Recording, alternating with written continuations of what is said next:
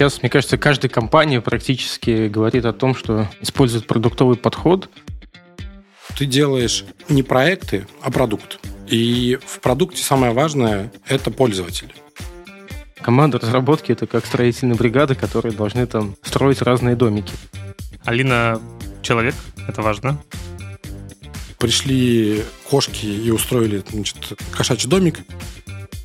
А что произойдет, э, если продуктов не будет? Всем привет, с вами подкаст «Диван».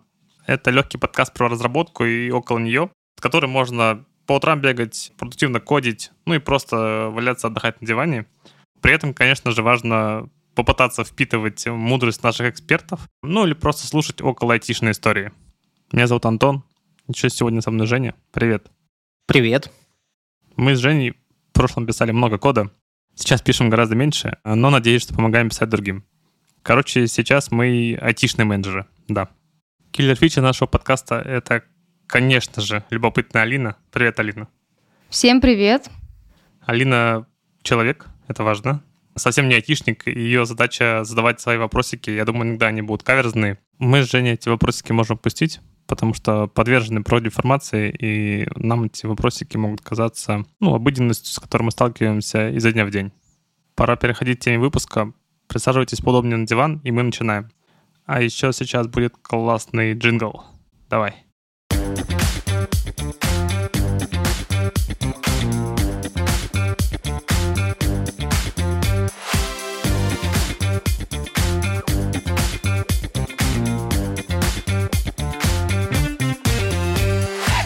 Сегодняшний выпуск о продуктовой разработке. Что это вообще такое?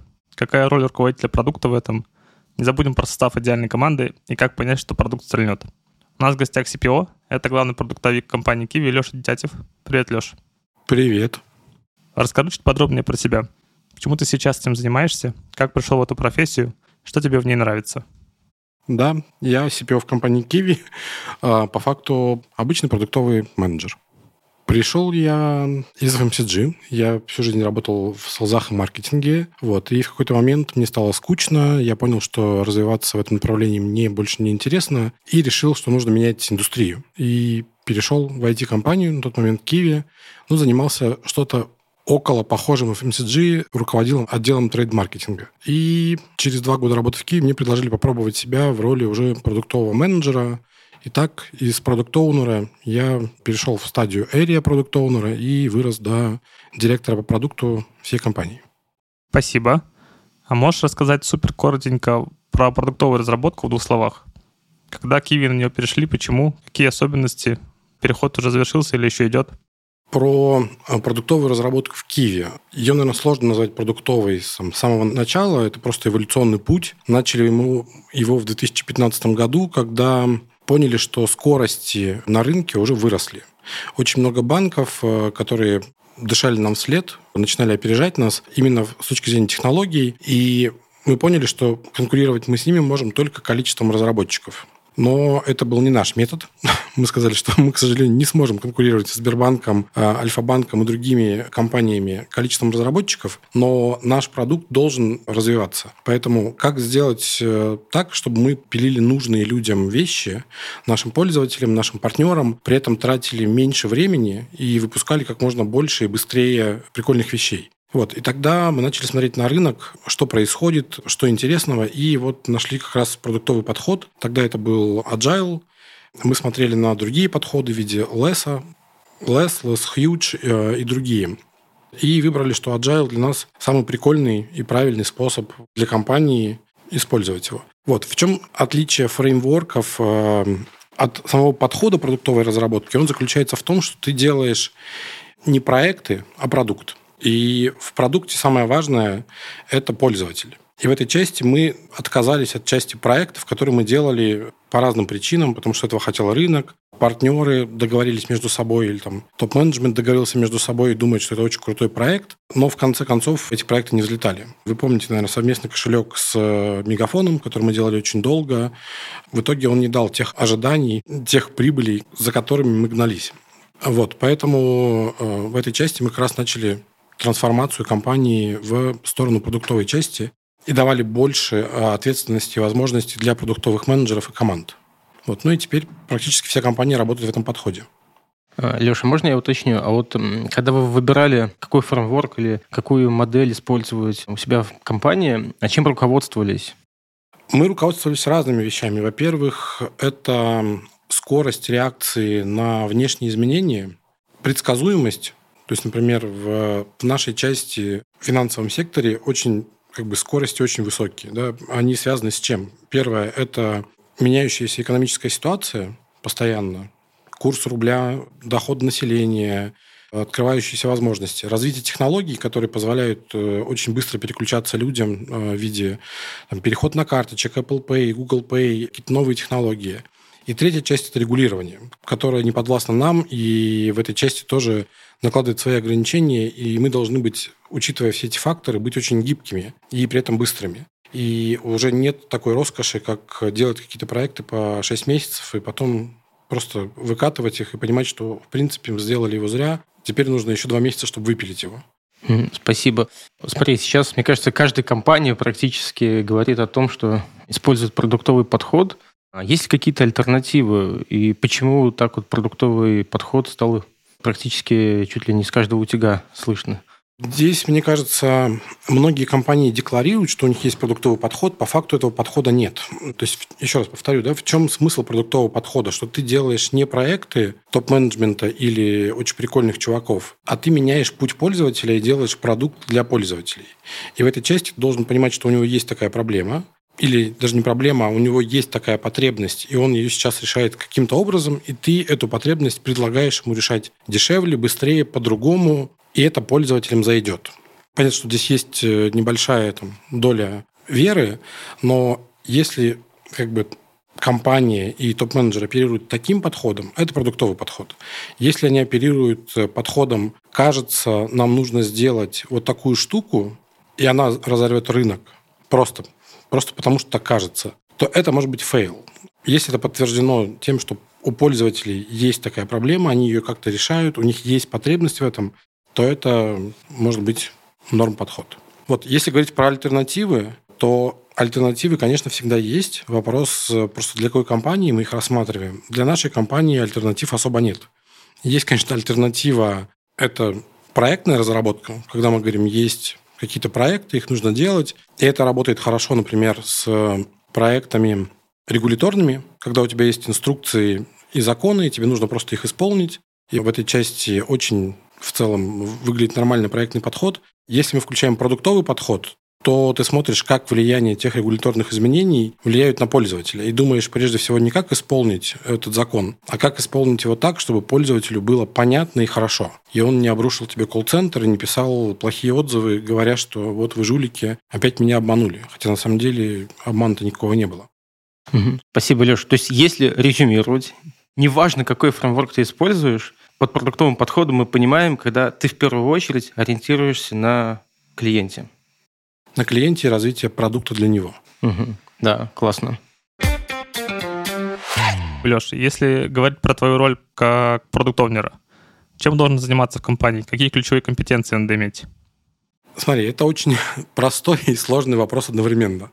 Продукт оунер тоже по-разному называют, да, продукт оунер продукт менеджер владелец продукта в целом отвечает полностью за весь продукт, от и до. От пользователей до конечного результата в виде PNL. И все, что с этим связано. Юридические схемы, оферты, э, банковские проводки, расчеты какие-то, партнерства с другими компаниями, если это нужно для продукта. Поэтому в этой части у тебя продукт оунер в реальности является таким мини-SEO, который координирует вокруг себя большое количество людей и отделов для того, чтобы продукт существовал и работал очень хорошо и качественно. Вот. Понятно, что в зависимости от самого продукта и комплексности этого продукта роль продукт-оунера может делиться. Почему я сказал, что это тоже продуктовый владелец, да, владелец продукта компании Kiwi, потому что по факту я управляю э, набором продуктов. И в этой части могу делать любую работу. Как работу с командой для какого-то партнера. Например, сегодня у нас там были проекты, которые с командой разработки делали да, вместе. Хотя, будучи CPO, казалось бы, это невозможно и нельзя так делать. С другой стороны, есть стратегические вещи, когда ты думаешь о стратегии на 5-10 лет вперед, и там нет места, ну, как бы, работе с командой, ну, как бы в этот момент. Но проверить какие-то возможности и проговорить, например, а можно ли так делать, или, например, есть ли другие варианты, возможно, архитектурные или технологические, которые позволят твой roadmap сделать быстрее или стратегию сделать быстрее, или сделать по-другому. Поэтому здесь сам продукт оунер очень широкое понятие. Для маленького продукта это будет реально человек, который делает, выполняет всю работу, а для большого продукта у тебя может уже появиться, например, area продукт оунер у которого будут продукт оунеры по направлениям и отвечать за какие-то конкретные части продукта и работать над ним ну, тоже практически полностью. Леш, ты сказал про PNL продукта. Это что-то на вашем продуктовом Объясни, пожалуйста, что это вообще такое? PNL – это, по сути дела, давай так скажем, попроще, если то отчет о доходах и убытках. вот. То есть это все доходы, которые зарабатывает продукт, генерит продукт, и все расходы, которые связаны с работой продукта и его поддержанием. То есть в нашем случае там P&L продуктов состоит из транзакционных расходов и доходов, связанных с платежами, стоимостью разработки офиса, содержанием колл-центра, оборудования, и так далее. Вот. Это такой вот э, комплексный финансовый показатель, который показывает тебе, где ты зарабатываешь, где ты теряешь, насколько эффективно ты тратишь деньги. Леш, как ты думаешь, а что отличает хорошего продукт-оунера? Какие ключевые компетенции у него должны быть? Вопрос с подвохом. На самом деле, мне кажется, нет хороших или плохих продукт-оунеров. Ну, я, по крайней мере, для себя так оцениваю. Есть профессиональные э, владельцы продуктов и непрофессиональные. Вот. Дальше окраска уже хорошего или плохой, это, в общем, э, такое больше дело вкусовщины. Для кого-то наличие солнца на небе э, яркого – это очень круто, и все зеленое, не знаю, там, ну или не зеленое, а все яркое, голубое небо, а для кого-то это типа ужас, нужно надевать очки, закрывать шторы, и, в общем, поскорее бы это солнце уже ушло, я пойду гулять ночью. А в этой части такая же штука. Профессиональные продукт-оунеры и непрофессиональные, по сути дела, для меня вот две градации, которые есть. Опять-таки, в зависимости от того, какого уровень продукт-оунера. Это продукт-оунер, который работает с командой, либо это больше стратегический продукт-оунер, отвечающий за большой продукт или эрию. Набор как бы компетенций может быть разным. Вот. Но если говорить вот про те качества, которые нужны любому продукт-оунеру, на мой вкус, это, наверное, четыре большие вещи. Первое – это аналитические навыки. И под аналитическими навыками я понимаю не умение писать SQL-запросы, а умение анализировать большое количество разной информации и подвергать все сомнению. Вот. Вторая штука – это эмпатия. В чем она заключается? Она заключается в том, что ты можешь представить своего пользователя продукта и разделить его боли и чаяние и понимание в целом. То есть э, понимать, если ты делаешь продукт для пенсионеров, чем этот пенсионер живет что у него реально 3000 рублей, что у него нет потребности в покупке нового телефона, и, скорее всего, ему подарят, и так далее. То есть в этой части ты очень эмпатично подходишь к тем, для кого ты делаешь продукт. Четвертая штука – это ситуационное лидерство. В чем оно заключается, на мой тоже взгляд? Это умение по-разному управлять э, разными частями организации. Так как э, внутри компании продуктовую приходится сталкиваться с большим количеством разных стейкхолдеров, разных э, просителей, людей, которые заинтересованы в твоем продукте, ты работаешь с командой, которую ты мотивируешь, то с разными частями ты можешь общаться по-разному. Ну и должен общаться по-разному. С командой быть более мягким и слушать внимательно, э, но при этом требовать от них выполнения целей спринта. Вот. Со стейкхолдерами вводить их в осознанную часть, говоря, что не нужно топать и кричать, что это проект очень важный, давай посмотрим с тобой там, на пользователя, опять-таки метрики, продукты и так далее. Вот. И четвертая часть, наверное, это креативность. Способность э, смотреть на вещи по-новому, по-другому. И вот эти вот четыре штуки, мне кажется, очень важные для продукт-оунера. Леша, а кто может стать продуктом? Как это сделать? Если я вот, например, обычный разработчик, мне это надоело, что сделать, чтобы стать продуктом? Какие шаги надо сделать? Здесь мое ощущение такое, что для того, чтобы стать продуктом, нельзя просто хотеть быть продуктом. Тут важно хотеть делать продукт для конкретных пользователей или, в принципе, для пользователей. Вот. И продукт-оунером может стать любой кто угодно. Другая вещь, что представление о работе продукт-оунера очень романтизированное. Все думают, что это такие очень крутые чуваки, которые значит, сидят на стуле, ничего не делают, ковыряются в носу, к ним приходит какое-то озарение, они приходят в команду разработку и говорят, сделайте очень круто вот так. И уходят. На самом деле за этим стоит большое количество аналитики, большое количество исследований, постоянная работа с своими клиентами, изучение их, ты следишь за контекстом, за конкурентами, заменяющимися технологиями. То есть там большой пул вещей, за которыми нужно следить, включая экономику и заработок и людей и все такое прочее. Вот. В этой части как бы для того, чтобы стать продукт-оунером, по факту ничего особенного делать не надо. Попробуйте сделать продукт, найти потребность у своих знакомых, друзей, проанализируйте ее, просто проведите анализ. Потому что до того, как э, начать что-то кодить, нужно понять, а что кодить. Попробуйте найти варианты решения, которые устроят пользователя. Попробуйте покреативить и посмотреть, с какими вещами вы столкнетесь. Попробуйте попродавать свою идею, нарисовав ее на бумажках, и это уже станет понятно. И тут романтизм обычно пропадает. И я видел очень много людей, которые приходили ко мне на стажировки, и после этого говорили, нет, это такая занудная работа, короче, я себе не так ее представлял. Поэтому попробовать можно, и это очень ободряет. Так, вопрос, со звездочкой вопрос. Как лично ты сам понимаешь, что справляешься со своей ролью в компании? Есть ли у тебя какие-то метрики на этот счет? Внутреннее я... ощущение, может быть, знаешь? Да, вот внутреннее ощущение, что я хорош.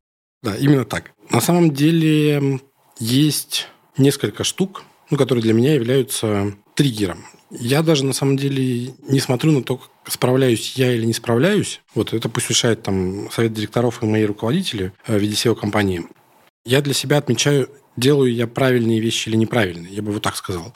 То есть я смотрю на то, как развиваются э, мои люди и люди, которые работают с продуктом, насколько они прокачиваются, становятся круче, и это видно по разным вещам. По там, качеству продукта, по уровню дискуссии, которые происходят внутри компании там, на встречах. Видно в том числе, как люди переходят в другие компании, становятся очень прикольными и крутыми и рассказывают какие-то истории про другие компании, где все может быть или лучше, или не так хорошо. Другая вещь, я смотрю на скорость выпуска релизов, качество этих релизов, отзывы пользователей, обратная связь от рынка. Ну, то есть здесь много разных факторов, которые являются ну, как бы неким фидбэком, который я обрабатываю, дальше ну, что-то меняю. Вот.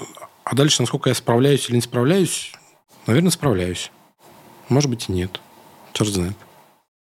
Леш, а что произойдет, э, если продуктов не будет? Можно ли вообще без них обойтись? Да без всех можно обойтись. Конечно, что произойдет? В нашей компании особенно ничего не произойдет. У нас очень крутые разработчики, которые уже знают, э, что такое пользовательские портреты, умеют рисовать стори-мэпы и думают про пользователей. Вот. Но в целом, в долгосрочной перспективе, конечно, все скатится к тому, что либо мы снова начнем делать фичи, ненужные никому, либо начнем упарываться в тех долг и делать очень крутой технологический код, архитектуру, которую не оценят наши пользователи. Они просто скажут, конечно, прикольно, что у вас там на 200 строчек кода меньше, но, в общем, в нашем интерфейсе ничего не поменялось, и скорость транзакции, в общем, у меня как кнопка работала за одну секунду, так и работает. И все убеждения программистов о том, что эта кнопка работает теперь не одну секунду, а 0,77, она, в общем, не будет иметь э, смысла для пользователя как такового. Леш, хочется обсудить одну тему, которую, наверное, нельзя обойти стороной. Это такие кризисы, которые, наверное, наступают э, практически в любой компании. Как мы понимаем сейчас, да, вот тот момент, когда происходят какие-то турбулентности, санкции, кризис и так далее. И интересно, вот как это влияет вообще на стратегию компании, на бизнес, и как приходится выживать в таких условиях? Жень, ну ты вот опять окрасил все это какими-то красками. С точки зрения меня, неважно, какой период происходит, в реальности то, что есть сейчас, это некие новые факторы и некая ситуация на рынке, которая может быть непонятна. Но она просто формирует тебе дополнительные ограничения.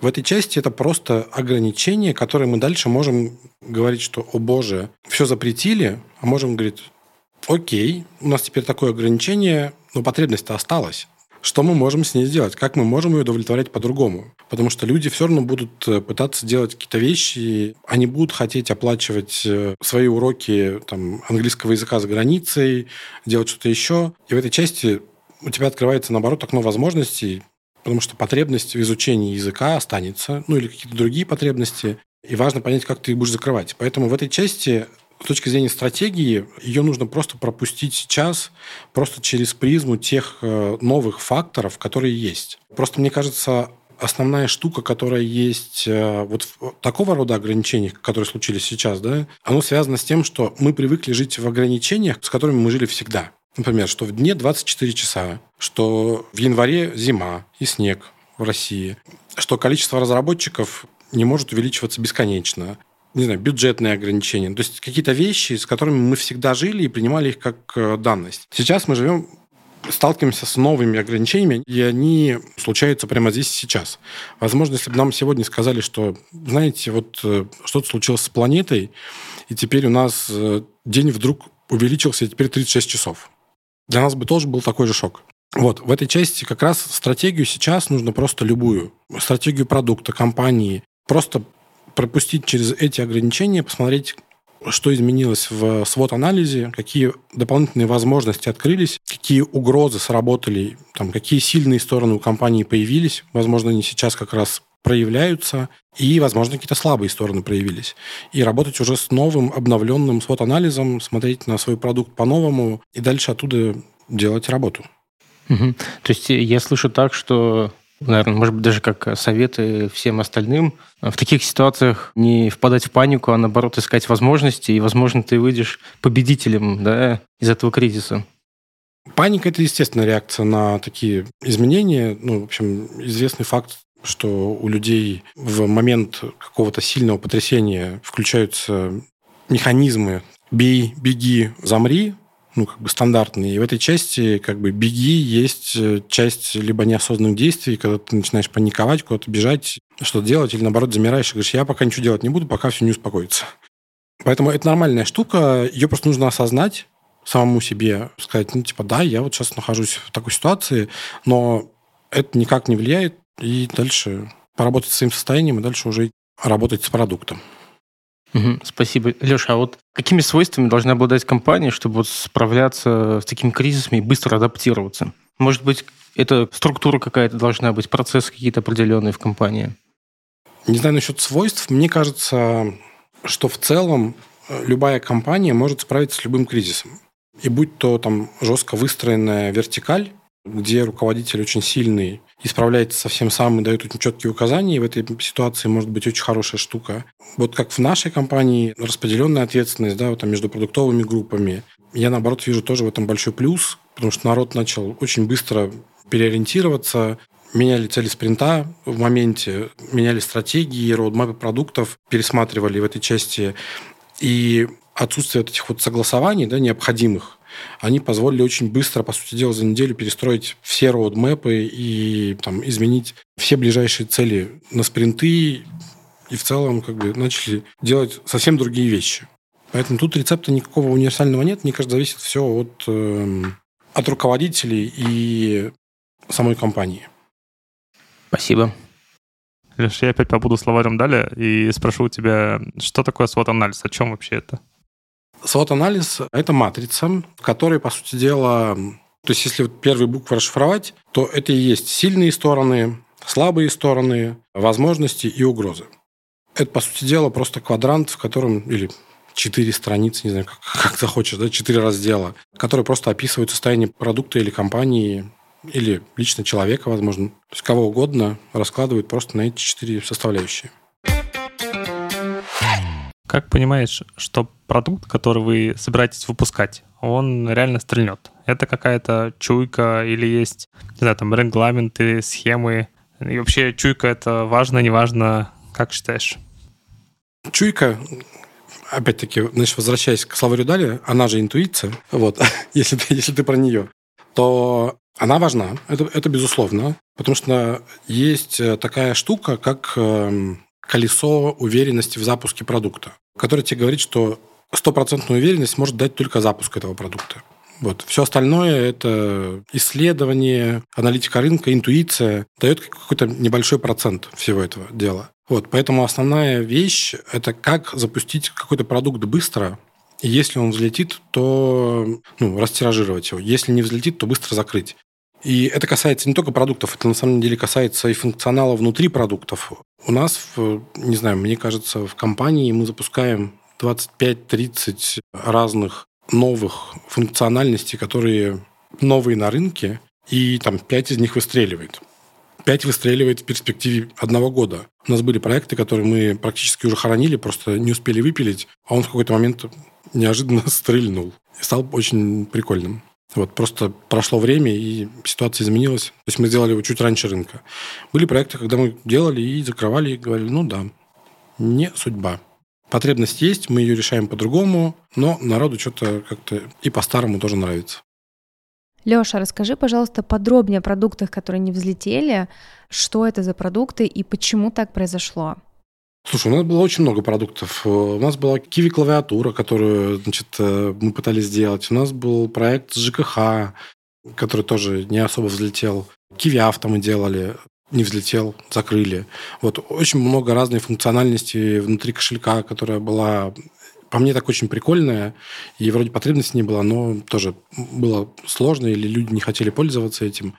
Очень много проектов, но мне кажется, это как раз дает ну, как бы продукт-оунеру понимание того, где он ошибся, в какой части. В потребности, в экзекьюшене, в сторимапе, либо в чем-то еще, либо функциональность реально не докрутили, вот, либо путь выбрали не тот, либо реально потребность есть, э, но переключение между двумя решениями не стоит тех усилий для пользователя за то value, который получает от нового решения.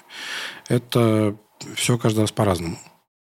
Мне кажется, закрывать продукт это как-то больно, и вот э, как понять, что уже пора все-таки закрывать и принять такое решение? Вот. Закрывать продукт больно, это правда. Особенно, если ты вложил в него много сил. Но мне кажется, это вот к вопросу о том, что у тебя должны быть аналитические навыки, и ты должен в какой-то момент решить, что да, проще снести этот дом, чем пытаться его поддерживать.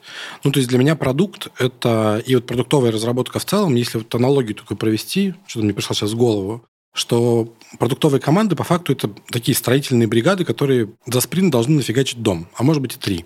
И дальше, чем больше они домов строят э, в этом поселке, тем, в общем, больше домов они должны обслуживать. Либо должны брать специально обученных людей, которые дома будут обслуживать. Нельзя просто построить дом, забросить его и уйти дальше в надежде, что он будет стоять вечно. С ним что-то будет происходить всегда. Сломается крыша, э, выбило окна, не знаю, там пришли кошки и устроили значит, кошачий домик, и нужно убирать его и так далее. Много разных вариантов. И в этой части поддержание всех этих домов в какой-то момент может стать большой проблемой. Ты должен понять, что, возможно, все это теперь нужно снести и построить одну большую гостиницу, а не эти домики. Либо принять решение, что какой-то домик, например, сарай или что-то еще, но они уже столько требуют усилий, что проще их снести и не заниматься ими. А вылью от них никакого нет, потому что там лежат лопаты, которые уже пять лет никто за ними не ходил. Ну, то есть и зачем его иметь, непонятно.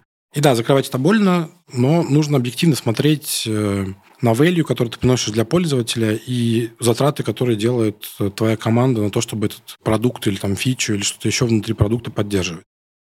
Спасибо, Алеш.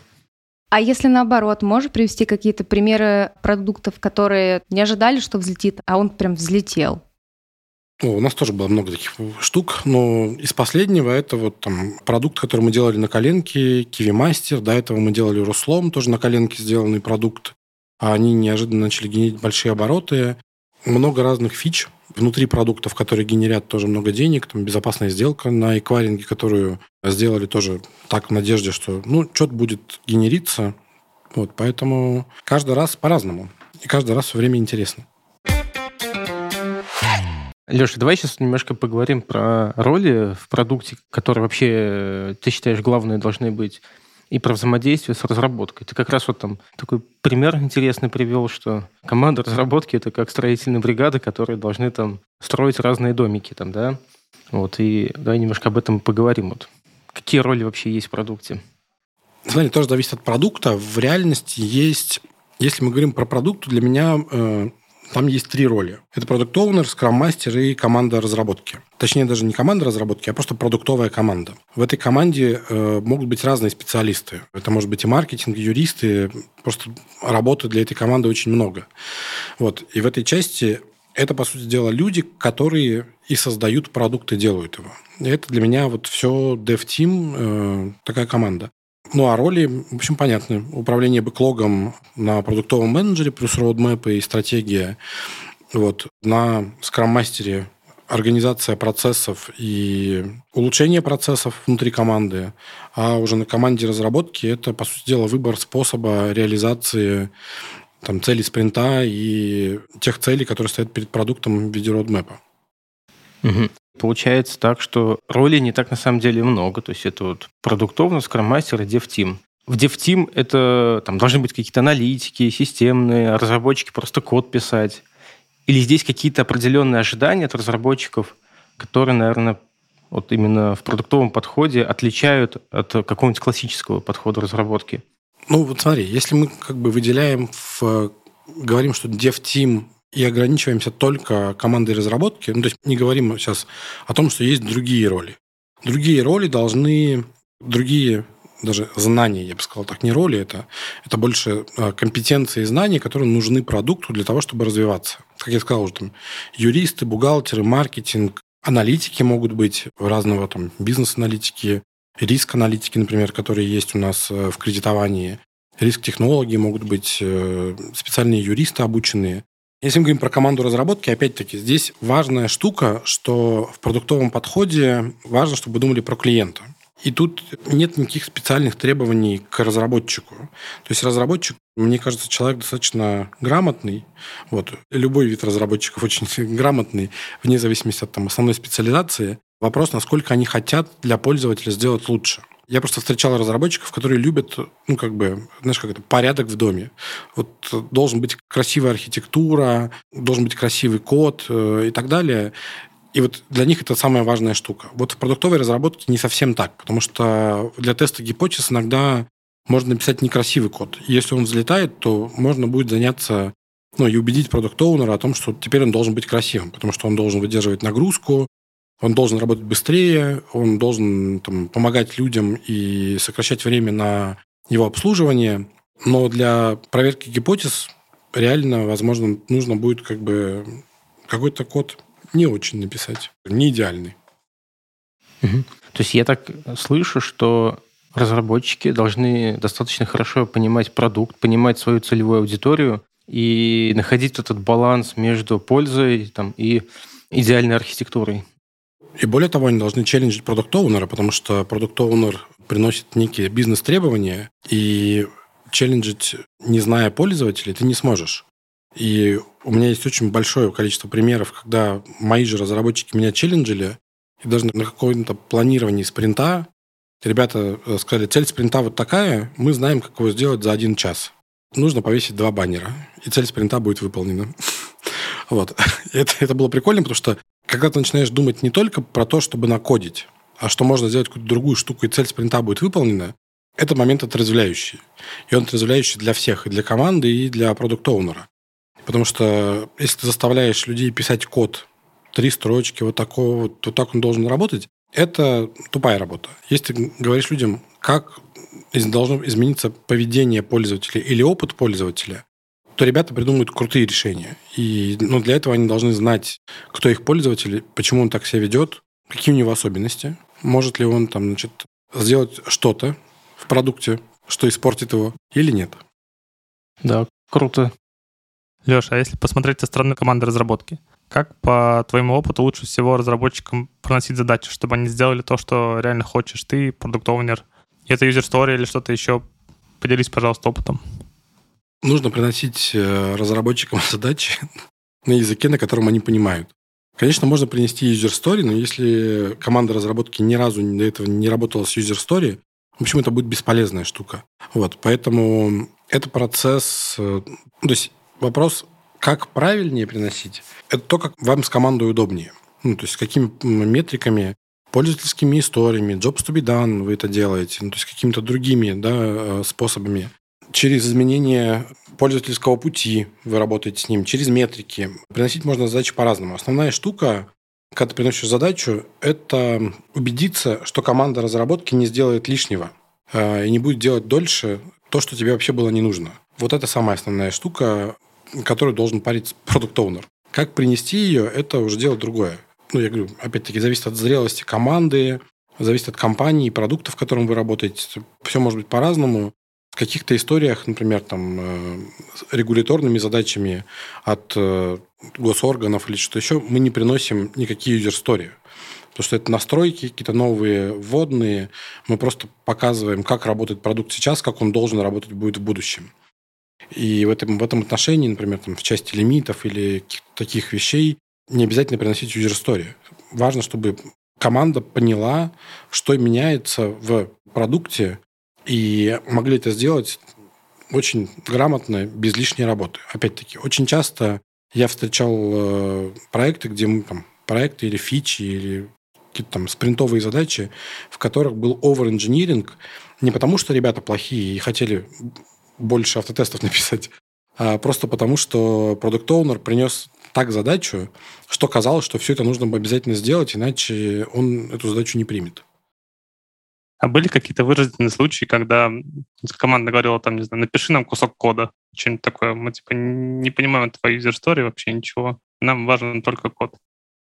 В моей практике такого не было, потому что я не умею писать код. И, в общем, если бы они просили что-то написать, то я написал бы им, наверное, только Hello World. Вот. Это все, что единственное, что я, так сказать, могу сделать. Но, опять-таки, были случаи, когда команда не понимала, что я хочу, но это вопрос ну, как бы притирки работы продукт оунера Обычно с новой командой, вот, а в дальнейшем через, опять-таки, ретроспективы и обсуждения с ребятами ты находишь вариант, как эти задачи приносить. У меня был похожий вопрос. Леш, продолжу вот эту тему. А должен ли продукт вообще разбираться технически э, в разработке? То есть, э, чтобы получилось так, его команда разработки, там, я не знаю, не накручивала, не обманывала и говорила, а тут это нельзя сделать за спринт, тут полгода надо. Мне кажется, хороший продукт онер должен понимать, как технически или технологически или архитектурно устроен его продукт. Мне кажется, деталей глубоких, наверное, знать не нужно. Мне кажется, это даже будет мешать.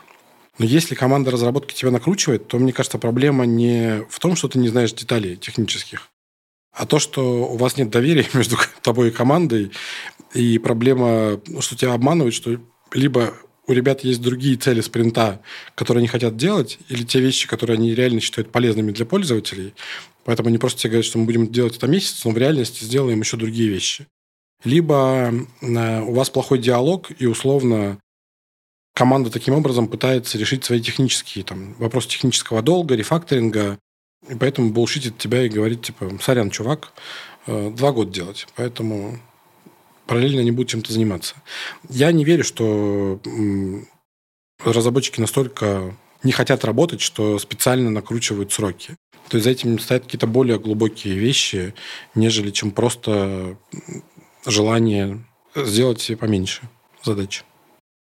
Угу. То есть задача такая, чтобы цели были общие, да, и они разделялись. Вот. И тогда все будет классно, да?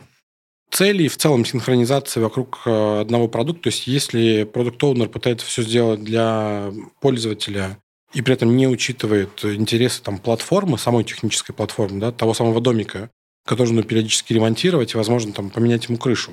Он говорит, не, не надо крышу менять, в этом домике ничего не будет происходить то это тоже надо проговорить. И почему я говорил тоже, эмпатия да, важна.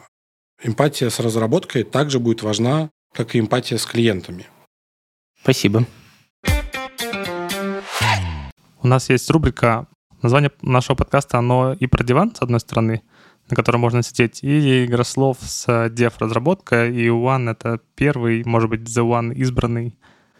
Поэтому вопрос, кто для тебя икона, такой общеизвестный человек из мира разработки, на которого хочется равняться, и почему именно он? К счастью или к сожалению, наверное, нет такого человека. Я не создаю себе кумиров. У меня есть пул экспертов, э, которых я уважаю по разным тематикам, но вот такого единого человека, которым я восхищался, наверное, нет.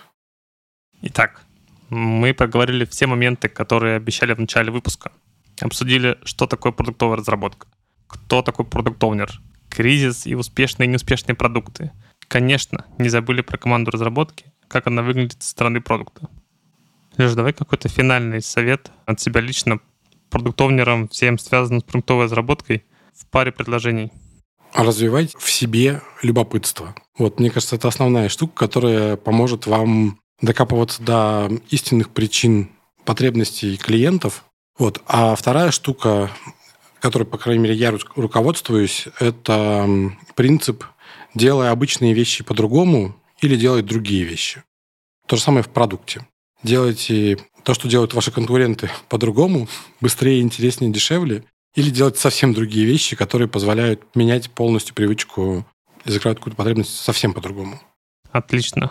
Огромное спасибо, Леш, тебе за рассказ. Думаю, что пора заканчивать. Спасибо всем, кто нас слушал. Спасибо Алине и Жене. Еще раз Леше. Слышимся в следующем выпуске. Время освобождать диван. Пока.